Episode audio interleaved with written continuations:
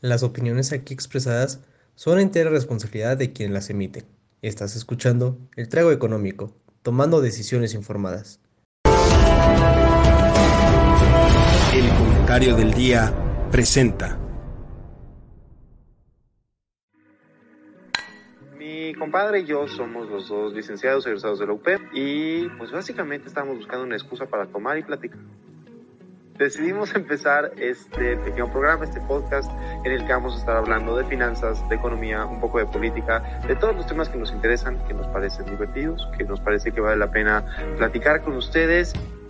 Que este programa también va a estar un poco más orientado a entender términos económicos de una forma más mundana. El trago económico, tomando decisiones informadas. Comenzamos. Damos, caballeros, caballeres, whatever, sean ustedes bienvenidos a esta una emisión más de su hermoso este programa. Claro que sí, ya se me cruzaron los cables ahí, ya apenas vamos iniciando, maldita sea, pero voy siendo con toda la actitud. Pero bueno, esperemos que se encuentren muy bien allá en casita o en donde sea que estén, en el tráfico escuchándonos, en, la luna, porque son el dueño de Virgin y están por allá pasando, pero obviamente ese, ese güey nos escucha. Elon Musk en su planta de Tesla viendo cómo fabricar robotcitos, obviamente también nos escucha. Andrés Manuel en el Palacio Nacional también nos escucha. Pero bueno, esperemos que estén bien todos. ¿Cómo estás, Jaime? ¿Cómo, cómo te va esta linda noche? Bendito Dios, muy bien, Joaquín. Efectivamente es una muy linda noche. Y además de ser una muy linda noche, Joaquín, hoy, hoy, Joaquín, tengo cerveza. Ay, qué coincidencia, yo también. Ay, no se ve. Excelente, maravilloso. Pero recuerda, Jaime, you have to walk the talk. Tienes que, caminar el habla, hablar la caminata. No sé qué quiso decir este Xochitl en, ese foro, pero ah, you have to walk ah, the talk. You have to walk the talk. Ya se me olvidó el lado que Sochi tiene particularidades. Acuérdate el You have to walk the talk. Oh, hombre, esa cosa debería ser ya hasta meme. En verdad, bueno, si Xochitl llega a ser presidenta, tengan por seguro que ya vamos a tener otro video segurísimo que va a sustituir el, de la cruda política. No, esa señora es un meme andante también. Mira, definitivamente ese, ese famoso video de la de la cruda política tiene que ser actualizado en las próximas elecciones, incluso si el viejito se reelige. O sea, nada, nada cambia eso. que el viejito se reelija. ¿Quién eres, Claudia Sheinbaum? no, no es cierto, no es cierto. Aquí no decimos nombres, pero bueno. No, ¿quién es? ¿Quién dijiste? Claudia. Yo, no escuché nada, Jaime, y me voy a deslindar de todo de lo que haya dicho. Ni yo, a pesar de que esté grabado. Exactamente, exactamente. Pero bueno, damas y caballeros. Tengo una mala noticia y una buena noticia. ¿Cuál quieren primero? ¿Cuál es la mala? La mala es que no tenemos shot financiero. Mm. La buena es que vamos a poder hablar más de las reformas de nuestro abuelito santo, porque como bien ustedes ya leyeron en el título, eh, hoy hablaremos nada más y nada menos que de las eh, propuestas que nuestro abuelito santo está proponiendo pasar, son un total de 20, son bastantes. Si, les damos dos minutos a cada una, pues son 40. nos daría casi apenas el, el programa. Trataremos de ir lo más rápido posible. Abundaremos en aquellas que nos crean que creamos interesantes. Eh, desecharemos a aquellas que digamos son una mafufada. Y consideraremos Ah, bueno, Jaime, tenemos que hacer un programa, Jaime, tenemos que hacer un programa. Tiene que haber rating en esta cosa. Mira, tengo que decir algo, tengo que decir algo. Cuando estaba leyendo las reformas, no creo estar en desacuerdo con todas. Estoy en desacuerdo nada más con 19. No, no es cierto. No, es que Jaime, muchas de sus propuestas es como de, ¿estás a favor de darle un dulce a un niño? ¿Quién te va a contestar que no? Obviamente todos te van a decir, sí, dale el dulce al niño. El problema es que no sabes de dónde viene el dulce. Claro, ni lo que implica darle el dulce al niño. Exactamente. Y ya hablaremos de... Exactamente, pero Jaime, ¿te parece bien si voy presentando la pantalla y vemos qué show? Antes de Porque, empezar, sí, antes de empezar con las reformas, quiero decir dos cosas rápidas. Primero, adoro, adoro, adoro que el título de nuestro programa el día de hoy dice Reformas de AMLO, el último adiós. Es un gran recordatorio de que esto ya va a acabar. Y segundo, quiero, si nos da tiempo al final, que me recuerdes que toquemos el tema de si creemos o no creemos que estas reformas vayan a ser aprobadas. ok, de acuerdo, de acuerdo, me parece, Perfecto. me parece, me parece prudente. Perfecto. Ya por ahí tengo la, la- la página abierta, porque damas y Ah, sí, caballeros, pero- han de saber que encontré una página que miren. ¿Dónde está? Ah, espérenme. Busque sí, solamente AMLO. Y encontré esto que dice AMLO, sitio oficial de Andrés Manuel López Obrador. No puedo creer que en verdad esto exista. Lo peor es que su, su AMLO, no sé qué tipo de letra sea, pero se ve muy elegante y se ve muy claro como que todo su, su header. Entonces es una cosa maravillosa quien haya hecho esto.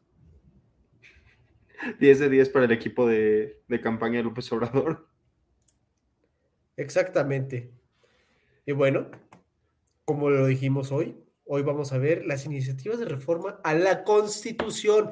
Ya no es proponer nuevas leyes, proponer otras cosas, no, no, no, no, es reformar la Constitución. Recuerden, damas y caballeros, que para reformar la Constitución se necesita de lo siguiente. Necesitas tener dos terceras partes de la Cámara de Diputados, dos terceras partes de la Cámara de Senadores y que todas las legislaturas de los estados lo aprueben al menos en un 50%. Es decir, si ya aprobó dos terceras partes del Senado y dos terceras partes de diputados, se va el proyecto de ley a Nuevo León y votan los diputados de Nuevo León y necesita la mitad más uno. Y luego se va a San Luis Potosí, luego a Zacatecas y a todos los estados. Y cuando ya todos los estados votan a favor, ya se convierte en parte de la Constitución mexicana. Pero si no sucede eso, no pasa la reforma. Correcto, muy buena, muy buena eh, puntualización para que lo sepan y lo tengan en cuenta también ustedes allá en casita. Y vayamos con la primera. Reconocer a los pueblos y comunidades indígenas, a los pueblos afrome- afromexicanos como sujetos de derecho público, atendiéndolos de manera preferente por ser los habitantes más antiguos y sin embargo los más olvidados de México consultarlos cuando se realicen obras que puedan afectar su vida o entorno y dotarlos de legitimidad jurídica para recibir recursos de del presupuesto y promover acciones y constitucionalidad de leyes que les afecten. ¿Qué opinas? La misma pregunta que te iba a decir, Jaime, pero es que, a ver, primero leyéndola, ¿quién no va a estar a favor de dotar de más poder a pueblos eh, mino- min- minoritarios, ¿no? Eso, pues, sí, sí está bien, pero lo que no, no, no, yo siento que aquí ya está exagerado y así eso yo siento que ya está todo con el dedo, que dice atendiéndolos de manera preferente por ser los habitantes más antiguos. Eso no me parece bien. Lo que yo creo que más bien debería existir es recalcar esto, o bueno, eso ni debería ser una, una, una propuesta. Eso debería ser una validación del cumplimiento del Estado de Derecho para que las comunidades minori- minoritarias tengan el mismo nivel y peso que cualquier otra persona. Se supone que ante la ley está, pero sabemos que pues así no se ha podido llevar a cabo en, en nuestro hermoso país, que siempre se les discriminan y no se les hace caso.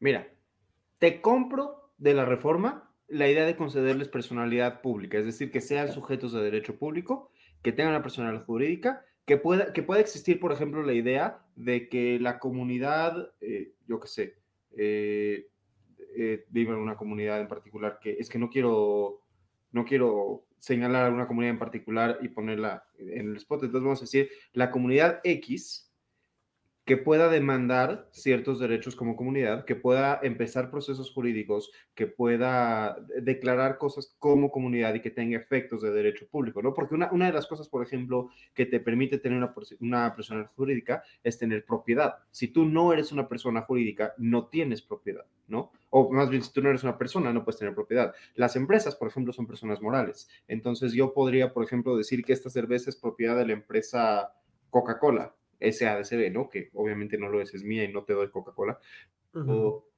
Creo que hay un valor interesante de la idea de que los pueblos indígenas puedan tener personalidad jurídica. Y es más, te compro que lo pongas en la Constitución, porque como carta fundacional de nuestro país y como miembros fundamentales de nuestra sociedad, te compro que lo que no te compro es, primero, el trato preferente, o sea, porque además la frase trato preferente se puede referir a muchas cosas, que entonces si aplicas a, si, si dos niños exactamente iguales, con el mismo promedio, las mismas características, lo mismo todo, aplican a la UNAM, y la única diferencia que tienen es que uno es de un pueblo indígena y el otro no, el del pueblo indígena entra y el otro no, porque tenía trato preferente, ¿o cómo? O sea, ¿a qué se refiere trato preferente?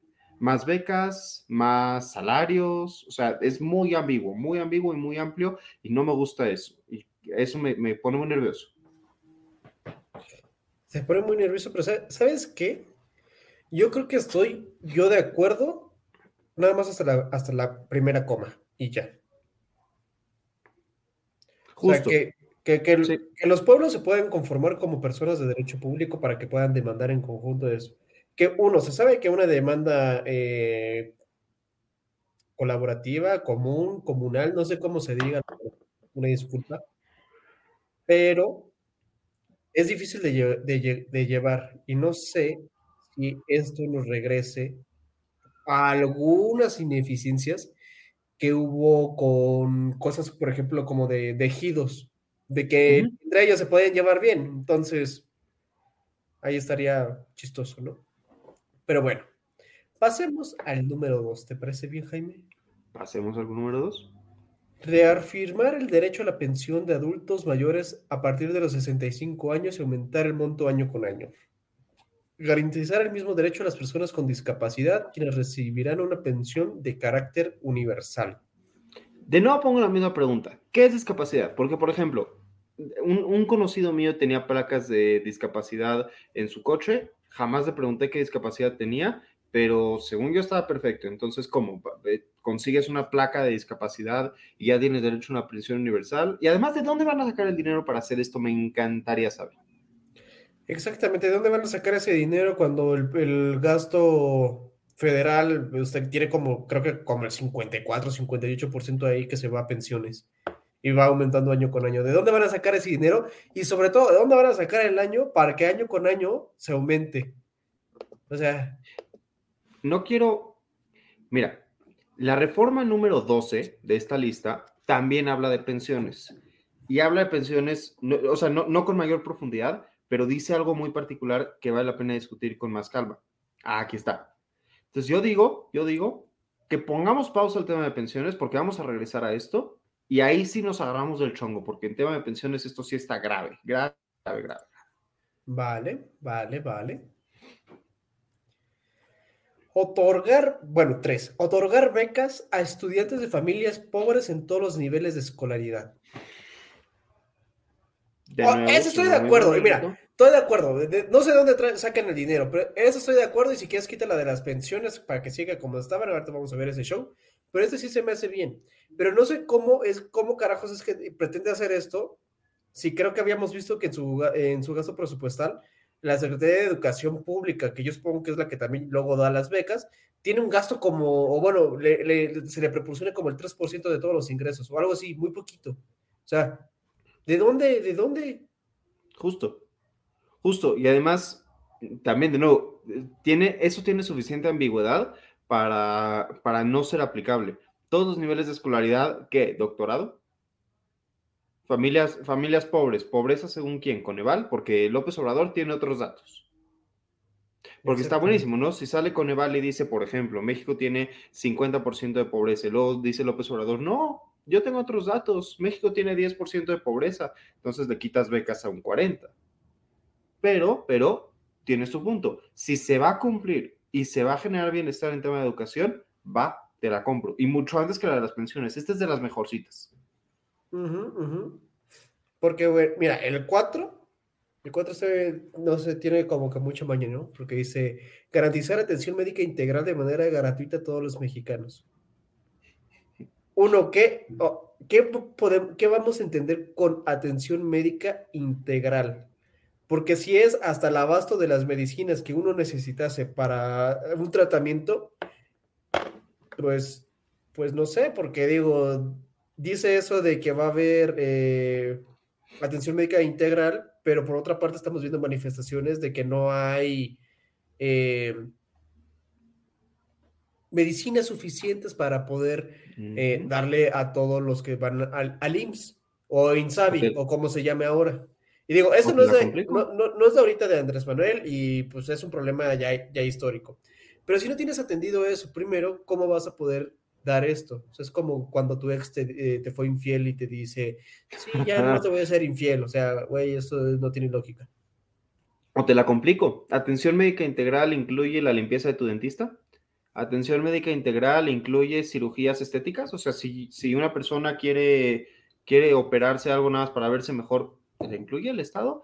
Atención médica integral incluye un aborto, porque es un procedimiento médico, ¿no? O sea, es una operación. Yo puedo llegar con el gobierno y que el gobierno me pague mi aborto. Bueno, yo, yo no, pero pero una mujer embarazada puede llegar con el gobierno y que el gobierno pague el aborto. Dejen de lado la pregunta de si están a favor o en contra del aborto. Más bien la pregunta es, si estás a favor del aborto, ¿el gobierno pagarlo? Pues, pues yo creo que ese ya, ya la podríamos contestar, ¿no? Conforme lo que, se- lo que la historia mexicana viene para acá. Pues sí se, sí, ha- sí- sí se ha estado pagando. Ejemplo de ello, no sé, eh, que necesitas es una operación de cadera y vas al IMSS, haces tus trámites este, correspondientes, te, te checan, lo ven y te van a operar. No te cobran como los cuatro millones que te deberían cobrar o lo, o Claro. lo que sea por la operación, ¿no? Te cobran, yo creo que a lo mucho 10 mil pesos o algo así.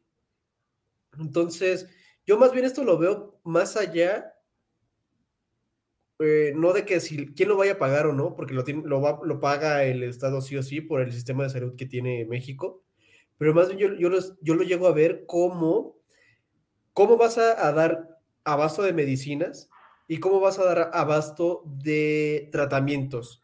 Porque si bien cuando uno dice Justo. gratis, se te vienen todos encima, ¿cómo puedes llegar a mitigar o tener un mínimo un SLA o, o- o un indicador que te diga por lo menos atendí el 80%? O sea, que no creo que estemos en el 80% para nada, pero bueno. No, para nada. Ni cerca. Perdóname, me asomé de repente a ver la quinta reforma que no la había leído con calma y me llamó mucho la atención. ¿La puedes leer en lo que voy por una cosita para enviar mis lentes porque no veo nada? Claro que sí, Jaime, porque yo tampoco lo entendí. De hecho, busqué dónde venían más como que detalladas estas cosas, pero no encontré dónde. Pero dice 5, que los trabajadores y sus familias pueden ser dueños de sus viviendas. Aquí yo planteo una pregunta, Joaquín. ¿No pueden? ¿Ahorita no pueden? Es que, o sea, sí pueden, pero no sé a qué se refiere esto. No dice se refiera a... No, no sé a qué se refiere. Yo digo que esta la, dejemos ahí de que no te entendí. Tal cual, no te entendí. O sea, ¿qué quieres? ¿Que, que les, que el Estado le regale una casa a cada trabajador? O, o- o- Estoy muy confundido con eso. Yo también ent- estoy muy confundido. Digo, se supone que para eso está el Infonavit, pero... Pero bueno, ajá. Está muy rara esa. Luego, López, las explícate. Exactamente, bueno, sí se explicó el Lupitos, pero es una pinche conferencia enorme que no vi claramente porque tenía otras cosas más interesantes que hacer, por ejemplo, trabajar. Pero esta es su página. Ponga información. Queremos, lo queremos escuchar. Lo amamos. Ah, mira, si lo quieres escuchar, no hay problema. Ah, no, no tanto, no tanto, no tanto, no tanto, no tanto, olvídalo. Me arrepiento, me arrepiento. Me da culpa. Ay. Seis. Mira, seis. La seis fue como muy, muy partido verde. Prohibir el maltrato a los animales. Digo, ¿quién no está a favor de eso? Por, Dios, caray. ¿Quién está a favor de eso? más bien, yo diría, ahí, ¿cómo es que lo vas a prohibir? ¿Vas a poner sanciones administrativas? ¿Vas a poner cárcel o, o qué show? Porque si bien algunos estados, según yo, ya lo consideran eso, pues, pues sí vamos eh, avanzando en esa materia. Entonces es como de, güey, ¿estás poniendo algo que ya estaba? Eh, ¿Qué pedo? O sea, aquí creo que el tema es que justo como dices, esto ya está prohibido, ¿no? O sea, en ningún lugar dice, no, aquí sí puedes maltratar animales, aquí no pasa nada. Pero creo que más bien la pregunta es si esto debería tener rango constitucional. Y ahí hay un tema interesante, y es que la constitución originalmente debería de tener, o se supone, según la teoría constitucional clásica, que una constitución está hecha primero para dar los derechos más a las personas y segundo, para explicar cómo se va a organizar el Estado si la prohibición del maltrato, del maltrato animal entra en estas dos categorías. Digo, no por quitarle a nuestras mascotas, sus perritos, sus gatitos y sus pececitos, claro que son queridos y amados. Personalidad jurídica, porque si llega, si yo violo los derechos de un perrito pegándole, no es como que el perrito va a llegar a un juzgado y me va a demandar. El dueño del perrito me puede denunciar, demandar, lo que sea, pero no el perrito. Entonces, no sé si esto debería estar en la Constitución. Aunque estoy totalmente en contra del, trato, del maltrato animal, no estoy diciendo que quiero maltratar animales de ninguna manera, bajo ningún concepto. Amo a los animalitos, menos a los insectos. Los insectos no me gustan, pero amo a los animalitos. Solo digo que eso no va en la Constitución, va en una ley. Ajá, exacto. Pero bueno, pero bueno, bueno. Mira, e, ese es bastante interesante por, uno, la dieta del mexicano y dos, el producto principal de México. Ay, no, Proscribir en el territorio nacional. Yo creo que, mira, hasta el que hizo eso le salió mal, porque ahí tenía que decir prohibir. Prohibir en el territorio nacional el maíz transgénico y la extracción de hidrocarburos mediante el fracking. No otorgar concesiones para la actividad minera a cielo abierto. Libre mercado. Libre de mercado. E, es lo que iba a plantear, ¿eh? O sea, ¿por qué vas a prohibir el maíz transgénico? Porque dices, prohibir en el territorio nacional el... ah, no, espérate. Eso sí se me hace bien, sí se me hace bien. E, esta militante se me hace bien. A ver. Un chingo del maíz que come México es el maíz transgénico que viene de Estados Unidos, sobre todo el amarillo, maíz amarillo, el que comes en Wings Army, el que comes en Wingstop, eh, ya se me antojó, maldita sea, ya me dio hambre. Pero... Ya no va a haber. Eh, uno de esos elotes, no, no, no el pinto, no el cacahuacintle, eh, o cacahuacintle, no me acuerdo cómo es el Cacahuacintle, sí. Ajá, exactamente. El más rico, el, mejor. El de grano enorme, el de para el pozole. Ese. Digo, esos se ven muy amenazados por el maíz transgénico. ¿Por qué? Porque pues obviamente el maíz transgénico aguanta más las heladas o aguanta más tempestades este, ambientales. Eh, también pues sale más barato porque está hecho justamente para crearse en producción y en masa estúpidamente. Entonces no estás protegiendo las raíces del maíz que sí es mexicano. Ese sentimiento nacionalista sí me agrada, sí me gusta y por ende yo digo que esa sí debería ir. Mira, necesito primero que nada decir algo. Y es que no necesariamente el maíz transgénico que se va a prohibir aquí, o más bien, no hay nada en ese párrafo que diga que el maíz transgénico que se está prohibiendo es el que viene de afuera. ¿Por qué? Es lo mismo que yo más o menos entendí la primera vez que lo leí, porque no justamente no se refiere ni a exportar, ni a importar, ni al autoconsumo, ¿no?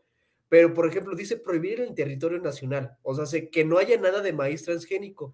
¿Cómo es que, es que no haya maíz transgénico? Uno, no produciéndolo y dos, no importándolo. Pero ahí te va, ahí te va, y ese es el tema. La idea de que algo sea transgénico implica que durante su producción se utilizaron técnicas genéticas y las técnicas genéticas sí se pueden utilizar en maíz de cacao simple y de hecho se llevan utilizando básicamente desde que existe la agricultura y los maíces modernos, tanto de raíces mexicanas como no mexicanas, son en su mayoría transgénicos. ¿Por qué? Porque imagínate, por ejemplo, y cambio de tema nada más rápido, imagínate que tú fueras un productor de manzanas, ¿ok? Y que salen manzanas grandes y manzanas chicas vuelves a, plantar las manzanas más grandes, porque así las siguientes manzanas van a seguir siendo grandes, es selección natural. Y eso también es una técnica transgénica, detectar los genes que más convienen para volverlos a plantar. Eso está calificado como un transgénico y eso se hace con maíz mexicano. Los maíz, las mazorcas que más maíz dan son las que se reutilizan para plantar, para generar más maíz. Si tu mazorca no está dando mucho maíz, no la vuelves a plantar. Pero eso no necesariamente significa que tenga que venir de Estados Unidos y eso no le quita nada de mexicanismo. Yo creo que al contrario, esto lo que está haciendo es decir, en lugar de que el maíz mexicano pueda mejorar, competir, ser excelente, ya no va a tener competencia, ya no va a tener ningún problema, porque además vas a limitar a los propios agricultores mexicanos que están haciendo mejores cosas. Los agricultores mexicanos que sí están innovando y que sí están dándole más crecimiento, van a decir, pues ya, ¿para qué? Ya ni puedo. O sea, yo que llevo tres generaciones mejorando mi técnica de cultivo de maíz, utilizando ciencia y, y formas modernas de pensar para generar más y para producir más y para que haya más mexicanos con maíz en su mesa, además más barato y más económico, eso es muy importante porque cuántos mexicanos dependen de que el maíz sea barato, porque esto va a subir el precio del maíz. Esto va a hacer que solamente puedas importar, eh, solamente puedas consumir ciertos tipos de maíz. Eso implica escasez y la escasez implica subida de precios. Soy economista, de hecho hoy salió mi título. Este, ahorita te enseño mi título, está ahí, ahorita te lo traigo. Pero Ah, yo tengo que ir por el mío. tienes que ir por el tuyo. Es muy padre la experiencia. Pero el punto es, creo que esto, además de ser una limitante al libre mercado, a la competencia y todo esto, no va a defender el maíz mexicano. Y ese es el error. Que si esto dijera, si esto dijera, generar autonomía en México de consumo de maíz, te la puedo comprar. Que el maíz que se consuma en México sea mexicano, te la puedo comprar. Pero no es lo que dice eso. Eso está prohibiendo un tipo de maíz que en México sí se planta. Estás lastimando a agricultores mexicanos que plantan maíz mexicano en territorio mexicano. Y eso es una jalada. Eso es jugar con las palabras para hacer per- percibir que estás defendiéndote del imperialismo estadounidense cuando no es lo que está haciendo. No está, no está atacando a los estadounidenses, está atacando al mexicano. He dicho. O sea, sí, sí, pero discrepo. Discrepo porque hasta ya me metí a una página que, ¿cómo se llama? Bueno, no sé, pero pare- parece Ajá. confiable, parece confiable porque Como Habla- que sí.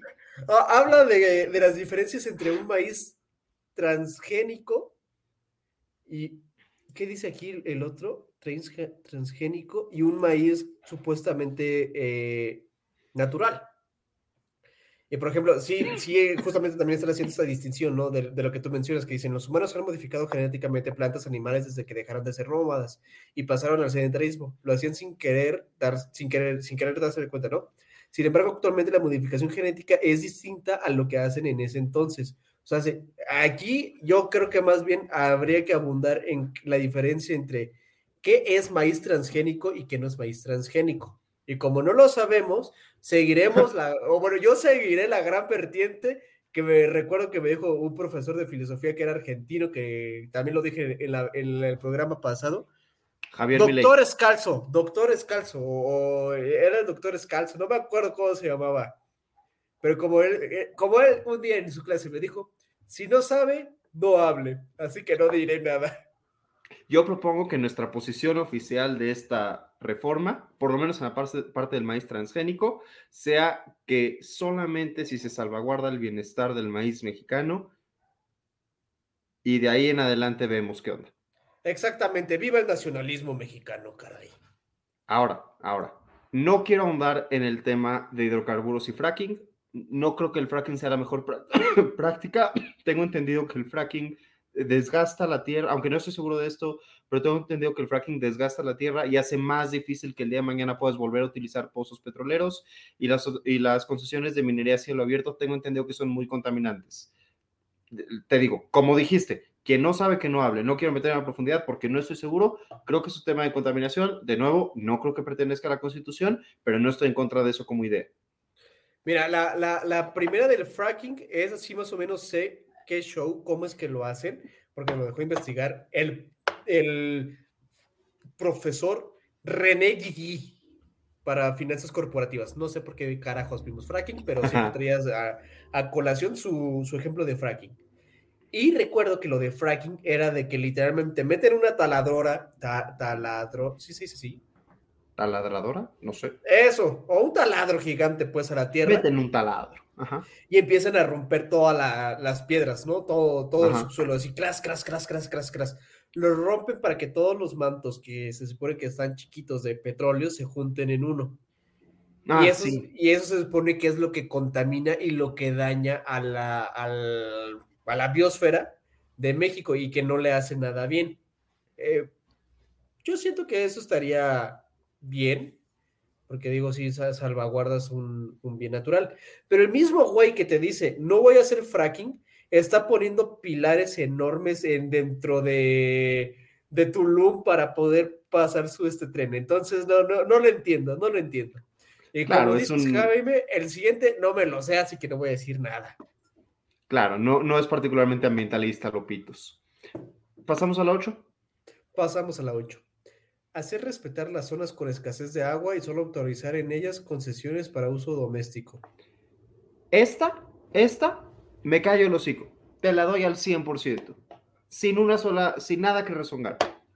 Me El parece, agua, sí de- el agua sí debería de ser un derecho fundamental que esté protegido por la Constitución, sí hay un tema de escasez muy serio que está amenazando la seguridad de los mexicanos, sí, sí, esta sí me callo el hocico. Estoy de acuerdo. Y creo que esta, esta 8 ya la ejerció durante su, su sexenio eh, Lupitos, porque recuerdas eh, la esta cervecera que se quería poner, creo que en Sonora. Ah, sí, en... Te iba a decir Estelantis, pero decir Estelantis es, de, es de, de coches. Quiero decir Mexicali. Creo que, creo que sí era por ahí. Era en el norte, Sí, ¿no? en el norte, en el norte, que iba a ser la cervecera más grande del mundo. Ajá, y que dijeron, Nelson. Mandela, papá, te vas a acabar aquí el agua. Eso se me hace también muy bueno.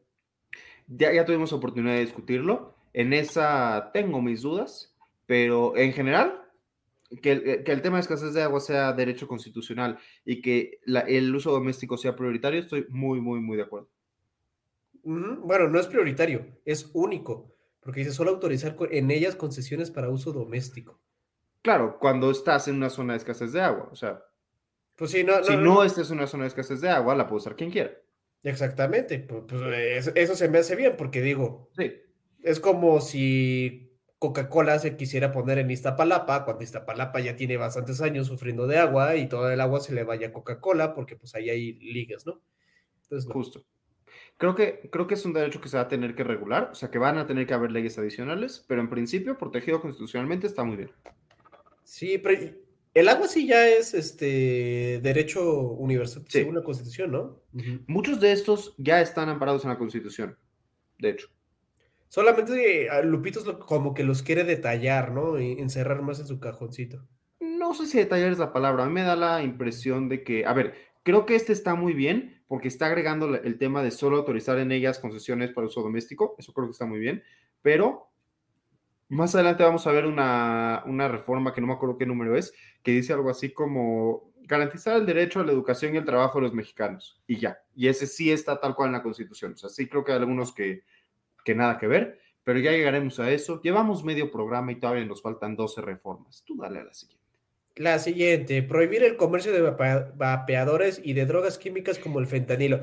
¿Quién carajos no va a estar a favor de prohibir el fentanilo? Por Dios mío, es como si yo te dijese, vamos a reformar y poner que la coca, la cocaína no se, este, se pueda comerciar. O sea, por Dios. Y penalizar con severidad el delito de extorsión que lleva a cabo la delincuencia organizada. Por Dios, por Dios. Entonces vamos a también a penalizar a Andrés Manuel por saludar a la mamá del chico. Justo. hacer- o sea, sí, ¿no? Y, y- y- hacer lo mismo con el delito fiscal ejercido por la delincuencia de cuello blanco mediante el uso de las llamadas factureras. O, o sea, se- O sea, sí, o sea, se- sí, pero ¿sabes qué? Yo creo que aquí se quiere llevar a los vapeadores así como de jalada, porque, o sea, lo demás sí está muy grave, ¿no? Fentanilo, organización, eh, delincuencia organizada, eh, delitos fiscales, esos sí son muy graves. Pero comerciar un vapeador, Sí, nada que ver con esto. O sea, pon tú que vas a prohibir el vapeador. No está al nivel de, de- del fentanilo y de delitos de extorsión, no manches. Y vuelvo a lo que llevo diciendo todo el programa. Esto no es de rango constitucional. Existe algo que se llama el Código Penal donde pones los delitos. Quieres poner un delito, lo pones en el Código Penal. Esto no pertenece a la Constitución. Porque además, imagínate que el día de mañana se descubre una forma de hacer vapeadores que no tengan ningún tipo de efecto nocivo en la salud. Entonces, ¿qué? ¿Sigue siendo una garantía constitucional que no existan los vapeadores? No, eso no pertenece a la Constitución, no va ahí. es decir, ¡Uy! Esa no es tu familia. Exacto, tal cual. Pero bueno, bueno, Jaime, ¿qué, qué podemos, qué podemos decir? Damas y caballeros, nadie lo pidió, pero en la Liga de Expansión el Morelia ya le ganó a la a Tlaxcala 3-1. Dios bendito, hoy es el día, un día feliz. Salud, salud por el, Salud Morelia, por el Morelia. porque algún día, algún día regresará. Mm. Ha sido una buena semana en deportes. Ah, Pasamos a la número 10, damas y caballeros. No permitir, bajo ninguna circunstancia, que el aumento del salario mínimo sea menor a la inflación anual. De nuevo, no sé si pertenece a la Constitución, aunque esta puede que sí, pero creo que tiene sentido. ¿No tiene sentido esto? Creo que tiene sentido. Mm, no lo sé, Rick. Porque, a ver, que no. se ha estudiado económicamente que un shock externo de única vez no llega a alterar tanto el mercado en cuestiones de salario mínimo. Pon tú que en, un sexenio se modifica tres veces la- el salario mínimo y le subes, no sé, 10%, 20% y 15% en esas tres ocasiones. Eso no se ve, eso no se ve como que tan afectado al mercado por justamente la, uno, la formalidad de- del- del trabajo y dos, porque no todos son los que llegan a ganar el salario mínimo. O sea, sí llegan a tener salarios míseros, pero un poquititito arriba del salario mínimo. Aquí lo que yo, yo tengo duda es qué pasa si este shock es anual y si lo está subiendo conforme va subiendo la, la ¿cómo se llama? La, la inflación. Y pon tú que te pasa otra vez como el COVID, otro eh, evento económico totalmente externo, que te sube la inflación, ¿a ¿cuánto pues llegamos a estar? Como hasta el 7-8%. Más. Vas a aumentar 7-8%, concédeme que fue el 7. Vas a aumentar el 7% eh, el salario mínimo en un año y al, día, al año siguiente el 4%. No sé. No sé, o sea, sí, sí, sí es algo bueno, pero yo creo que ahí tendría que haber un estudio más meticuloso de este económico. O sea, me da la impresión de que si ya la, la inflación se puede empujar por varios factores. Si ya va a existir inflación, me parece mucho mejor que el factor principal que le empuje sea el salario a que sea nada más el aumento de mercancías por el puro aumento de mercancías en sí mismo. Pero entiendo lo que dices. Yo cambiaría de, de ese párrafo. ¿Ves que dice no permitir bajo ninguna circunstancia? Quitar el Ajá. bajo ninguna circunstancia y cambiar el no permitir por generar políticas para evitar que el, que el aumento del salario mínimo sea menor a la inflación anual. O sea, buscar que sea, buscar que aumente, no, no hacer una obligación absoluta, tratar de que el salario mínimo aumente por encima de la inflación. Si se puede, y si no, como dice, si no va a generar un shock externo agresivo. Me parece bien. A ver, el siguiente ya me, ya me sacó de, de- de pedo, porque a ver, dice, el salario mínimo para maestras y maestros de educación básica de tiempo completo, así como de policías, guardias nacionales, soldados, marinos, médicos y enfermeras, no podrá ser menor a lo, a lo que perciben en promedio los trabajadores inscritos al Seguro Social. Uno, te está diciendo esto el güey que quitó becas para eh, servicios sociales de, de- de médicos. O sea, está cagado, ¿no? Eh, dos, te lo está diciendo el mismo güey que creó la Guardia Nacional. Tres, se me hace muy buena propuesta, pero no sé cuánto sea el promedio de trabajadores inscritos al Seguro Social. Y ya me asusté porque busqué y dice puestos de trabajo, puestos de trabajo afiliados al Instituto Mexicano de Seguridad, de Seguro Social. Y en el 2023, diciembre de 2023, dice, se registró un salario promedio de 534, pero no dice si al día, al mes o qué show. Ok. A ver. Tengo, tengo, tengo una duda de esto. Esto quiere decir que, o sea, hoy, hoy en día tenemos un salario mínimo y un salario mínimo en frontera, ¿correcto? Correcto. Eso quiere decir que a partir de, de- si- se aprueba esta reforma, va a haber un salario mínimo, un salario mínimo en frontera y un salario mínimo para, para maestros, maestras, soldados, policías, todo esto. O sea, van a haber tres salarios mínimos, o sea, va a haber un salario mínimo adicional para este tipo de, de personas. Y, y, ¿Y por qué maestros de educación básica de tiempo completo? O sea, ¿por qué no maestros todos? ¿Y por qué, por qué soldados, policías y guardias? O sea, creo que no tiene mucha mucha perspectiva esta, esta reforma, ¿no? Como que no hay mucho de qué rascarle. No, no, no hay mucho que rascarle, pero yo creo que más bien yo pondría en otra ecuación. Eso no quiere decir que los quitaría totalmente, sino que más bien los pondría en otra, eh, en otra ecuación, básicamente, como dije. En un grupito, maestro, maestras, médicos y enfermeras. Ese en un grupito. Y en otro, policías, guardias nacionales, soldados, marinos y médicos. Digo, eh, médicos no, hasta marinos, ¿no? ¿Por Sí. qué? Porque no son las mismas necesidades, no es la misma como forma en la que viven. O sea, según yo, a muchos soldados les dan residencia dentro de las, de- dentro de las áreas militares. Y les, les dan algunos, algunas cosas por default. No muchas y no muy buenas, pero les dan algunas. Pero los maestros no les dan nada. A los eh, médicos y enfermeras, menos de que les diga, ¿sabes qué? Pues tu residencia que no te estoy cobrando es el hospital. eh, van a decir, puta, gracias, qué ofertón, ¿eh? Sí.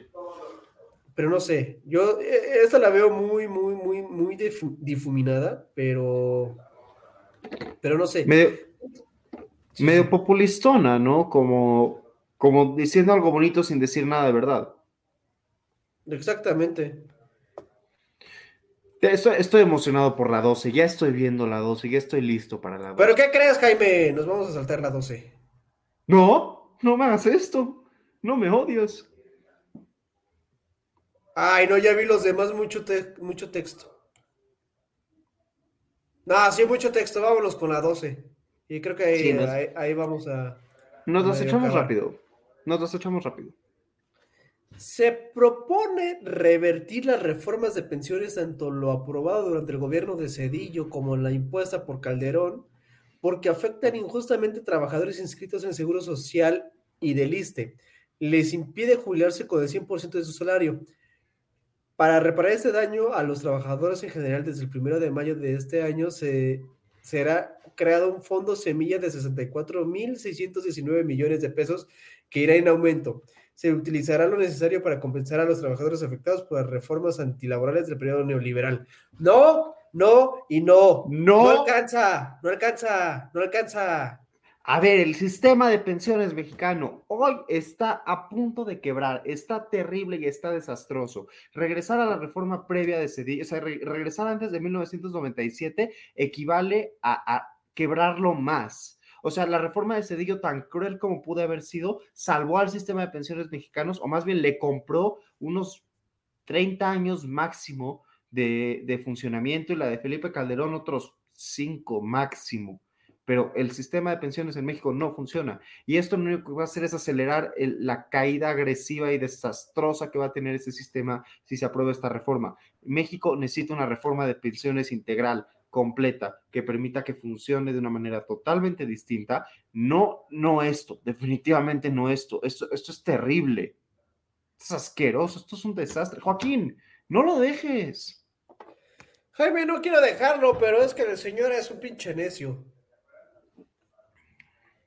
Esta es la peor. ¿La 12? Sí, por mucho. ¿O dices la 13? No, la 12. Ujú, ujú. Las No, pensiones. ve, pero- la, la 3 está bonita, garantizar a los mexicanos el derecho a la educación y el trabajo. Es lo que te decía. En caso de los jóvenes, cuando no estén estudiando ni tengan oportunidad de conseguir un empleo, el Estado debe contratarlos y pagarles el equivalente a un salario mínimo durante un año, mientras se forman o capacitan en tiendas, talleres, empresas o cualquier actividad productiva del campo o la ciudad, tal como opera actualmente el programa Jóvenes Construyendo el Futuro. Esa está preciosa. No, va a funcionar, pero está preciosa. No, no, no, no, no, esa para nada preciosa. Mira, preciosa la que era secretaria de Trabajo este, y Ajá. Social. Pero, pero, pero, o sea, sí. e- es- esto es lo que a mí me, me alerta mucho. El Estado debe contratarlos. ¿Por qué? ¿Por qué, güey? ¿Por qué? O sea, sí, hay una, no estás, estás forzando el mercado Ujú. Dos, si bien sí podrías atender algunas trampa- trampas de la pobreza, no les estás atacando de raíz, nada más es un, como un paliativo. Es Tres, se ha visto mucha corrupción en ese programa. Y cuatro, nadie está a favor de becas ninis. Además, tengo una duda. ¿Cómo funcionaría? O sea, pon tú que una persona se queda sin trabajo. El, el Estado lo contrata durante un año y luego entra a trabajar a un Oxxo de que nada más un día para que al otro día lo corran y el Estado lo tenga que volver a contratar, porque el Estado lo tiene que contratar. Y ahí se echa otro año.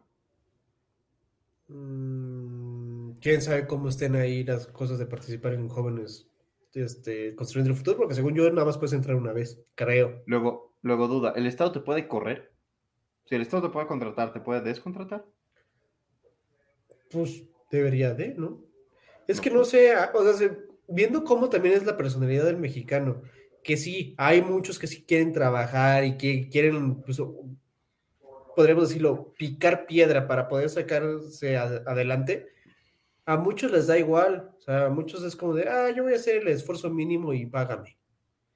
Entonces, no, güey, no, no, no, no, no, no. Está mal. Esta no, no, que no pase. Sí, Cuando dije precioso me refiero a que suena precioso. Tienes razón. Ah. Error mío. No suena precioso, Jaime, está horrible. Vamos a la 14.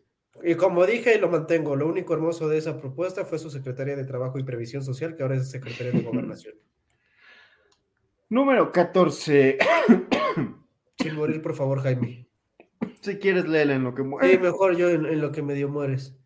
Todos los campesinos que quieran cultivar sus tierras sembrando árboles frutales y maderables contarán con un jornal seguro, justo y permanente, como sucede con el programa Sembrando Vida. Cof, cof, no funciona ese programa, cof, cof. Los campesinos y pescadores seguirán recibiendo el apoyo directo de la- de la- del programa Producción para el Bienestar. Se mantendrán precios de garantía para la compraventa de alimentos básicos y Oh, continuará no. la entrega de fertilizante gratuito a todos los pequeños productores del país para cumplir con un acto básico de justicia, que coman los que nos dan de comer. A ver, A ver. primero, sembrando vida, como lo vimos, no me acuerdo en qué programa, no funciona. ¿Por qué no funciona? Porque hay más deforestación, porque quieren mejor quitar lo que hay para que planten y que les den, den este, y cosas. Y también generan como en varios reportajes por ahí han salido, no ha funcionado para nada este, e- este programa. Entonces es como de, güey, ¿para qué le quieres dar empoderamiento a una cosa que no funciona? Ahora, fertilizante gratuito va. Ayudas a, cam- a campesinos y pescadores va. Va. esto va. Tres. Digo, poniendo en los programas para que deje de haber corrupción y funcione. Pero, precios de garantía.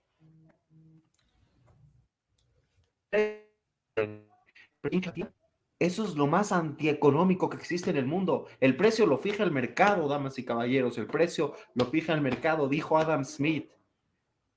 No, lo, lo- más bien lo que dijo Adam Smith, y lo cito tal cual, es el precio lo fija el pinche mercado, no tú, López Obrador. Así, así lo dijo. En la riqueza de las naciones, así viene tal cual. Menciona a López Obrador por nombre.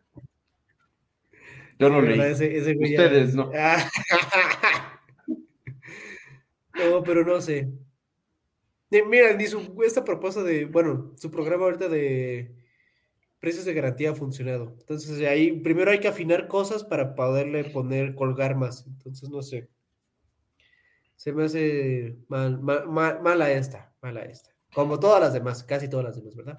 Como casi todas. Mira, creo que esta, la que viene ahorita, puede ser una de las, de las positivas. Utilizar trenes de pasajeros de 18 mil kilómetros de vías férreas concesionados durante el gobierno de Ernesto Cedillo y actualmente destinados a únicamente el transporte de carga. Asimismo, el Estado está, estará obligado a garantizar el derecho del pueblo a los servicios de Internet, ya sea con una empresa pública o a través de concesiones a compañías particulares.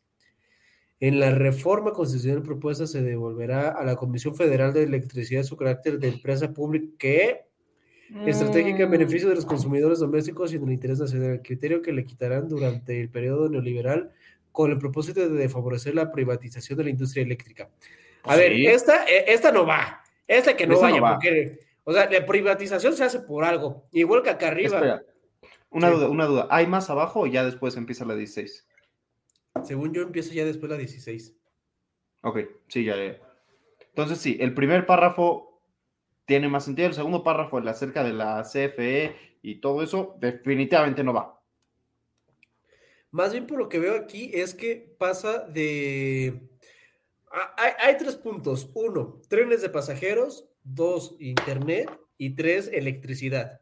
La primera y la tercera quiere pasar de una privatización o semi-privatización como la tiene la CFE a pasarla otra vez a pública. No se me hace eso correcto. Espera, luego- espera, espera. Sí, Mi, mi duda es, mi duda es si eso, si eso es a lo que se refiere con el tema de vías férreas. Porque según entendí la reforma, o, o según entendí lo que, lo que dice ahí, creo que a lo que se refiere es que las concesiones que ya dio el gobierno para que las vías férreas sean de carga, que se conviertan en concesiones para que también sea de pasajeros. O sea, que el tren se puede usar de carga y de pasajeros. Creo que eso tendría sentido. De nuevo, no sé si va en la Constitución, pero que los trenes se puedan usar de carga y de pasajeros tiene sentido. Eso sí, tiene- eso sí tiene sentido. Sí, eso sí tiene se la sentido. compro. Ahora, como decías, la 3, de ninguna manera. O sea, la, la, des- la republicación, digamos, no, no es la palabra correcta. ¿Cómo dices cuando no privatizas algo? Nacionalización, gracias. La nacionalización de la CFE, la más nacionalización, porque ya está muy nacionalizada, no me, no me gusta para nada. ¿Qué opinas de la del Internet? No, se me hace mal. Se me hace mal porque, no sé, digo, por internet pasa N cantidad de información y a través del internet puedes este, manipular bastante gente. Digo, ejemplo de ello, y, no, y yo creo que nos llevan un poquito más de, de, de años luz en, en ciberseguridad. Estados Unidos está teniendo problemas con N cantidad de plataformas que están dentro de internet y que llaman a sus directivos a comparecer ante el Senado para, pues, para aclarar cosas. Entonces, no sé. O sea, que todos tengan internet, pues sí, padrísimo. Pero es como de, güey, te doy las balas, pero no te doy el, el fusil. ¿Por qué? Claro. Porque no, no sé qué, qué cantidad de personas tengan acceso a un smartphone, a una computadora. Porque digo, la mayoría de las personas, sí, ya, y también la mayoría de los teléfonos, sí, ya son inteligentes sí pueden utilizar internet, pero no, no sé, uno, qué tan seguro sea poner internet a todos de una forma gratuita y, libre, sobre todo libre. Y, y pues de dónde va a sacar el dinero para pagar eso? Claro, todo, todo esto, todas sus 20 reformas, la gran pregunta es de dónde va a sacar el dinero. Pero esto que acabas de decir no lo había pensado. La idea de que Internet gratuito, si lo va a poner el gobierno, ¿qué va a hacer con los datos que con, que recaben con ese Internet? Porque me enteré hace poco que si estás conectado a una red del gobierno, por ejemplo, esta red de CDMX, Internet para Todos o como se llame, eso implica que la Ciudad de México puede tener acceso a tus datos, a todo lo que navegues sobre todo tomando en cuenta que la reforma número 20 pretende desaparecer el Instituto Nacional de Protección de, la de Acceso a la Información y Transparencia. No se llama así. El Instituto El- Nacional de Acceso a la Información, Transparencia y Protección de Datos Personales, es el INAI. ¿Qué dice mi papá que no funciona para nada? Yo de, nah, espérate, espérate, sí, sí funciona. Ahorita hablaremos de eso. Quedan ocho minutos del programa. Vamos de volada con las siguientes cuatro porque la 20 creo que es la más importante. Ah, las nuevas iniciativas de reforma electoral contempla, contempla la reducción de los gastos destinados a las campañas. Es así, quítale dinero. Eso sí. Quítale dinero. Bien La- ahí. eh, quita el número de regidores, bien, eso. Eh, Regidores en gobiernos municipales, sí. Y quitar los plurinominales, estoy totalmente de acuerdo. Quita plurinominales. Ahí yo no. A mí sí me gustan los pluris. A mí no, porque en el primero está Marco Cortés y Alito Moreno. Eso, Ah, bueno, bueno, no. Pero, pero, o sea, sé- que esto es plan con maña. Porque si todo se, se lleva más un. O- O sea, sí, sí funciona, pero no funcionan. Pero yo diría más bien como que reducirlos, no quitarlos, pero si quieres reducirlos. A ver, mi tema es que hay, me, me lo dijo un profesor hace una vez y me hizo mucho sentido. Hay personas que pueden ser excelentes legisladores, que pueden entender muy bien el derecho, la ley, todo eso, pero que no saben hacer campaña. O sea, no son, no son políticos de campaña, son políticos de escritorio y deberían tener, tener la posibilidad de también serlo, de también ser reconocidos por su grandeza, porque también se vale. Entonces, que si yo no sé hacer un muy buen discurso, ya no puedo ser legislador porque no soy bueno para eso, esa es la mayoría de los pluris, que los pluris sí tengan acceso a la Cámara de Diputados sin tener que, que hacer su campañita en su distrito. Creo que eso tiene sentido. Con eso sí estoy totalmente en contra. Asimismo, tanto los consejeros como los magistrados de los organismos electorales serán electos del voto libre directo y secreto de todos los ciudadanos. Se fortalecerá la, mo- la democracia participativa con la reducción del 40 al 30% de participación en consultas populares para hacerlas válidas, efectivas y vinculatorias. Vinculantes, vinculatorias no es una palabra. Esto mismo aplicará en el caso de la revocación del mandato. Con nada de eso estoy de acuerdo. Todo ese párrafo lo borro completito así. De acuerdo, yo también. No, mal, horrible. Mal. 17. Eh, De igual modo- forma, jueces, magistrados y ministros del Poder Judicial, en vez de ser propuestos por el Ejecutivo Federal y nombrados por diputados y senadores en el Congreso, serán electos de manera directa por el pueblo. Mal. Súper en contra. Van a andar de perritos falderos con, con los este, partidos políticos. Mal. Se presta corrupción enorme. Exactamente. No lo decimos nosotros, lo dice también Alemania. Lo Para dice todo el que- mundo. Bueno, sí, ¿verdad?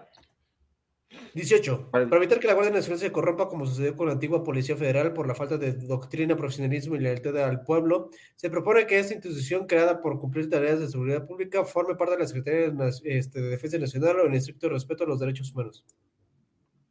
No sé. No tengo Yo también no sé. información para opinar de esto. Yo tampoco. Y como dijo el doctor Escalzo, si no sabe, no hable. Si no sabe, no hable. 19. Convertir en política de Estado la austeridad republicana. No, mal. Ya, da igual. no la. No, no, échatela, échatela. Se redactará con mayor claridad. A ver, se redactará con mayor claridad y contundencia el artículo 127 de la Constitución, el principio de que ningún servidor público de los tres poderes puede ganar más que lo que perciba legalmente el presidente de la República. De igual modo, no se permitirán privilegios ni extravagancias de ninguno de los poderes del gobierno federal. Entonces, a ver, picho bolito, salte de Palacio Nacional, que no te paguen este, la suburban blindada, que no te paguen escolta, que no te paguen la comida, que no te paguen peajes. Sea un simple mortal, a ver si puedes sobrevivir. Además, perdón, ¿qué es extravagancia? Si yo trabajo en la Secretaría de, Gobier- de Gobernación y quiero poner un cactus en mi oficina, un cactus raro en mi oficina que vale 500 pesos, por decir algo, no puedo porque es extravagante. ¿Quién sabe? Y no, no estoy de acuerdo con la idea de que ningún servidor pueda percibir más que el presidente de la República, porque sí hay personas que trabajan más que tú, pinche López Obrador. Les digo, perdón, señor presidente, es usted un gran líder. Es un honor. López Obrador, you have to walk the talk. Walk the talk, López, walk the talk. No sé qué hace eso, pero ajá. Pero a ver, Llegamos a la 20. pieza de resistance. Eliminar todas Dale, las dale. dependencias de organismos onerosos y elitistas, supuestamente autónomos, creados durante el periodo neoliberal para proteger negocios particulares en contra del interés público. Da- Damas y caballeros, quiero que vengan rápidamente. Organismos constitucionales autónomos, ¿ok? Vamos a ver rápidamente la lista. Aquí la tengo a la mano. CRE, Comisión Reguladora de Energía. El, bueno, el INE que ya no existe. El INAI, el, el era del que hablábamos hace rato, que es el Instituto Nacional de Protección al Acceso a la Información, de, Transparencia, Acceso a la Información y Protección de Datos Personales, el Banco de México, la COFESE, el INEGI, el Instituto Nacional de Estadística y Geografía, COFESE, por cierto, Comisión Federal de Competencia Económica, el IFETEL, el INE, el Instituto Nacional Electoral, el que se me está olvidando, la Fiscalía General de la, de la República, todos los autónomos. Quiere desaparecer los autónomos. Yo no estoy Mal. de acuerdo con eso. Tampoco digo, por- en primera por la COFESE. Luego o- otra, el IFETEL. Digo, se me viene el IFETEL rapidísimo que ha conmensurado y ha- le ha dicho un chingo de veces a Telmex hey, güey, cálmate, te vas a hacer un monopolio otra vez. No. Y eso está bien, porque fomentas la competencia, que justamente eso de fomentar la competencia hace que los mercados crezcan, que todo crezca, que todo sea mejor. Y también eso es lo que vela la COFESE, que no, que no lo quiere poner. Luego, el INEGI. ¿Por qué no quiere hacer eh, el INEGI? Porque no quiere que veamos cómo está el PIB, para que el PIB lo quiera él medir con este con, Con, con felicidad. con felicidad. O sea, sé que muchas de esas las quiere pasar más bien a tareas de secretaría, pero si las, las secretarías no están pudiendo hacer lo que están haciendo ahorita, ¿qué carajos van a poder hacer con más tareas? Uno, es eso. Pero si la pasas ahí y le pasas el presupuesto, o sea, nada más estás pasando el gasto de cajita A a cajita B y posiblemente en cajita B se caiga el gasto más. O sea, o bueno, que no sea tan efectivo, o sea, mal. Además hay un tema de control de gobierno en sí mismo. O sea, hay una razón por la cual todo esto es autónomo. El INAI es autónomo para que el gobierno no pueda abusar de tus datos. El IFETEL es autónomo para que el gobierno no pueda abusar de las telecomunicaciones. Todo esto se trata de descentralización del poder para que pueda funcionar mejor el gobierno, porque si no, no funciona. Exactamente, y luego muchas de esas propuestas, dijo Andrés Manuel, es para que vean cuál es el proyecto que sigue este, con la, con, ya sabes quién. Entonces, ojo ahí, ojo ahí, ojo por quién vayan a votar. Ojo por quién vayan a votar, sobre todo para Cámara de Diputados y Senadores, porque ellos son quienes van a poder aprobar o no estas propuestas. Yo te digo solo, Joaquín, que esta número 20 me parece la más grave. Despídete en friega porque tenemos como 30 segundos. Adiós, damas y caballeros. Que les vaya muy bien. Un gusto haberlos saludado y nos vemos la próxima emisión. Vean Voces Universitarias, vean Bitácora, vean Hora Libre, vean Trago Económico sobre todo. Síganos en nuestras redes y síganos en estas cosas. Y pongo video de cierre porque nos va a matar Iñaki. Bye. Adiós. Oye, oye, ¿te gustó la emisión? Entonces, no te la puedes perder la siguiente semana. Y recuerda que puedes escuchar este y otros programas en nuestra página oficial, comentariodeldia.com y en las plataformas de Spotify, Apple Podcast y Amazon